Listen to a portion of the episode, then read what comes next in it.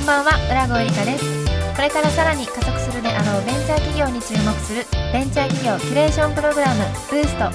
メインパーソナリティはウーム株式会社会長の鎌田和樹さんです。よろしくお願いします。よろしくお願いします。えこの番組のコンセプトの一つとして鎌田さんにはリスナーの皆さんと同じくこれからお話を伺う企業についてあえて予備知識なしで臨んでいただきます。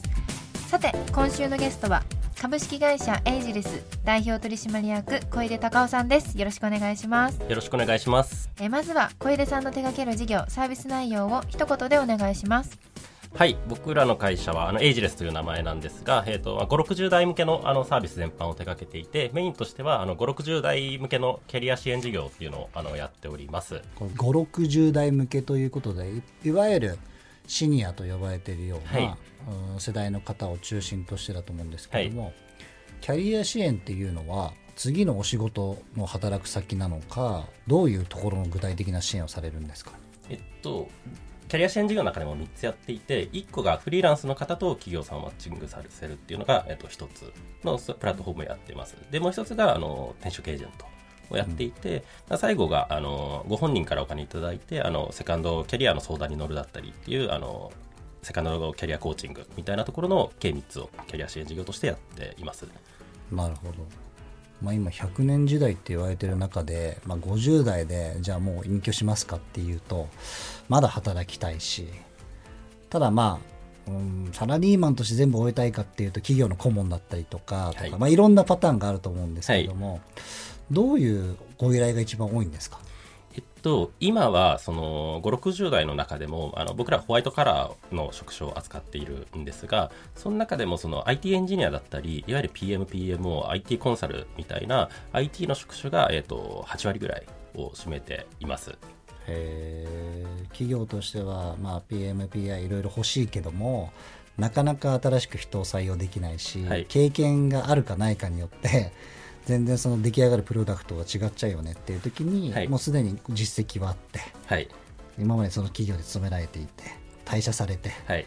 でもまあどうしようかなっていう人たちとのマッチングっていうことですか？そうですね、まあ、結構この数年でその DX って言葉、うん、あのすごい浸透したかなと思ってるんですけど DX ってそのすごい古いシステムからちょっと新しく新しいものに乗り換えるみたいなのが結構主流というか、まあ、それを DX って指すんですが、まあ、それって結構その古いシステム側を知っていないとそもそもできないみたいな時に、あの、5、60代の方の知見っていうのがすごい生きてくるっていったところで、そういったところがすごい企業さんからのニーズが高いので、あの、そこを今はメインでやっているっていうような感じですね。これあの560代っていう言葉って、まあ、僕もまだそこに年齢は達してないんですけども、はい、これだけ医療が進んできた中で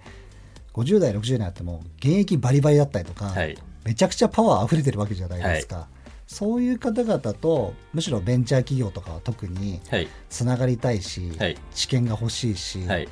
そういうところをマッチングされていらっしゃるっていう感じなんですかね。えっとベンチャー企業、スタートアップ企業もありますし、うん、結構多いのはやっぱり SIR さんだったり IT コンサルさんで結構人手が足りなくて、うん、まあ今アクセンチュアさんとかでめちゃめちゃ成長してるかなと思うんですけど、うん、まあ、そういうところってやっぱりそのどうしてもリソースのところがエンジニアさん PM、IT コンサルが足りないってなるので、うん、そういったところにその50代の方だったりをマッチングしていくみたいなところが結構多いですね。どうしてそれは小出さんはそこにこう目をつけて、はい、この事業をやろうと思われたんですか？なんでこのコンセプトにしたかっていうところで言うと、まあ、この数年そのジェンダーレスだったりボーダーレスって言葉ってすごい浸透してきたかなと思うんですけど、まあ、エイジレスだったりその年齢差別をなくそうっていう動きって全然浸透していない、まあ、どころか結構老害って言葉とかって結構使われる方多いと思うんですけど、まあ、今の時代男とか女に害つけたら一発アウトのはずなのに老害っていう言葉だけ平気で使われるみたいなところにすごい年齢差別みたいなところが染みついてしまってるだったりとか、まあ、でこれからそのミドルからシニアの方が増えていくのにそこの差別がすごい根付いているっていうところでそのいろんな世代の人たちがどうその社会にはあのしていくかだったりいろんな世代の人がどう活躍していくかっていうところを考えるのが本当にこれからの日本だったり世界全体ですごい重要なことだなと思っていてそれをあの事業を通じて実現したいと思ってこの事業をやっているっていう形ですね。そんなにある日突然この事業やりたいとかひらめくんですか？えっとまあ、それで言うと、あの、二、うん、つあって、うん、まあ、あの、まあ、起業家というか、もともと、あの、もともとスマホゲームの会社で取締役をやっていて、まあ、もともと事業が大好きだったんですけど、まあ、その、マーケットを選ぶときに、マクロ的な観点で、まあ、その、シンプルにその、これから確定未来としてあのシニアの方が増えていく。でそこのマーケットは絶対大きくなっていく。けど、まあ、あのやっている人が単純に少ないっていったところのそのマーケット選定のところがあの一つともう一つ個人の思いとしてはそのすごい世の中からレッテルをなくしたいっていうのがすごい強くて、まあ、なんでそう思えたかっていうとあの僕自身があのまあ、ある食品メーカー、まあ、桃屋っていうご飯ですよとか売ってる会社のあの、まあ、一族で僕父親が社長やってるんですけど、まあ、そういった家に生まれるとどうなるかっていうとめちゃめちゃ金持ちの子供っていうレッテルを貼られるんですよね。そのちょっと子供の時に家を持ち買ってもらうと金持ちの子供だしみたいなことすごい言われて、まあ、それからすごいあの自分に貼られるレッテルみたいなのがすごい嫌ででその時から人に貼られるレッテルを剥がしたいみたいな思いがすごい強くてっていった時に人に貼られるレッテルで大きいものって何があるかなって考えた時にその性別だったり国籍ってだったりもすごい大きいと思うんですけどそういったものがだんだんジェンダーレスボーダーレスっていう言葉ですごい剥がされようとしていく中でその年齢による差別というか年齢によるレッテルってすごいいろんな人を苦しめてるなと思ってでそのレッテルを剥がしたいっていうところとそのマクロ的なマーケットがあるっていうところのそのミクロとマクロがあの合わさるポイントがそこでこのテーマにしたっていうような感じですね。うん。実際どうですか？剥がせてますか？レッテルは。そうですね。あの50代60代の人、まあ、正直そのここのマーケットで一番そのネックになるのは企業さん側でどうしてもそのコミュニケーションが不安だとかそういったところがあのやっぱり大きいんですけど、まあ、いざその560代の方そのプロジェクトだったりでそのアサインして活用していただくと、まあ、本当に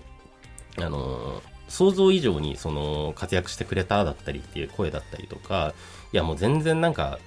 実力あれば年齢なんて関係ないよねって言った言ってくださる企業さんがすごい多くてそこはいい発見でしたしあのやり始めて1年半とかなんですけどなんかだんだん社会全体がそうなってってるなっていうのはこの1年1年半でも感じているっていうような感じですね。これ逆に今50代60代もしくは70代40代まあもっといろんなところカバーしていける可能性もあるわけですよね。おっしゃる通りですね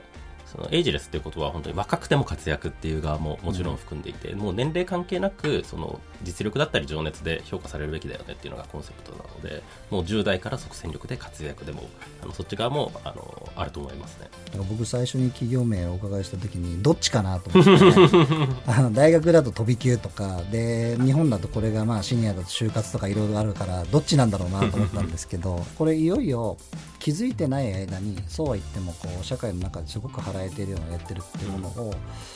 気づいてないうちにもしかしたら小井さんの会社がそれを剥がしていって、まあ、日本経済 GDP を、ね、より良くしていければと思ってますので、すごくこれからの成長がちょっと面白いんじゃないかなと思いました。お話伺わせていただいてありがとうございました。こちらこそありがとうございました。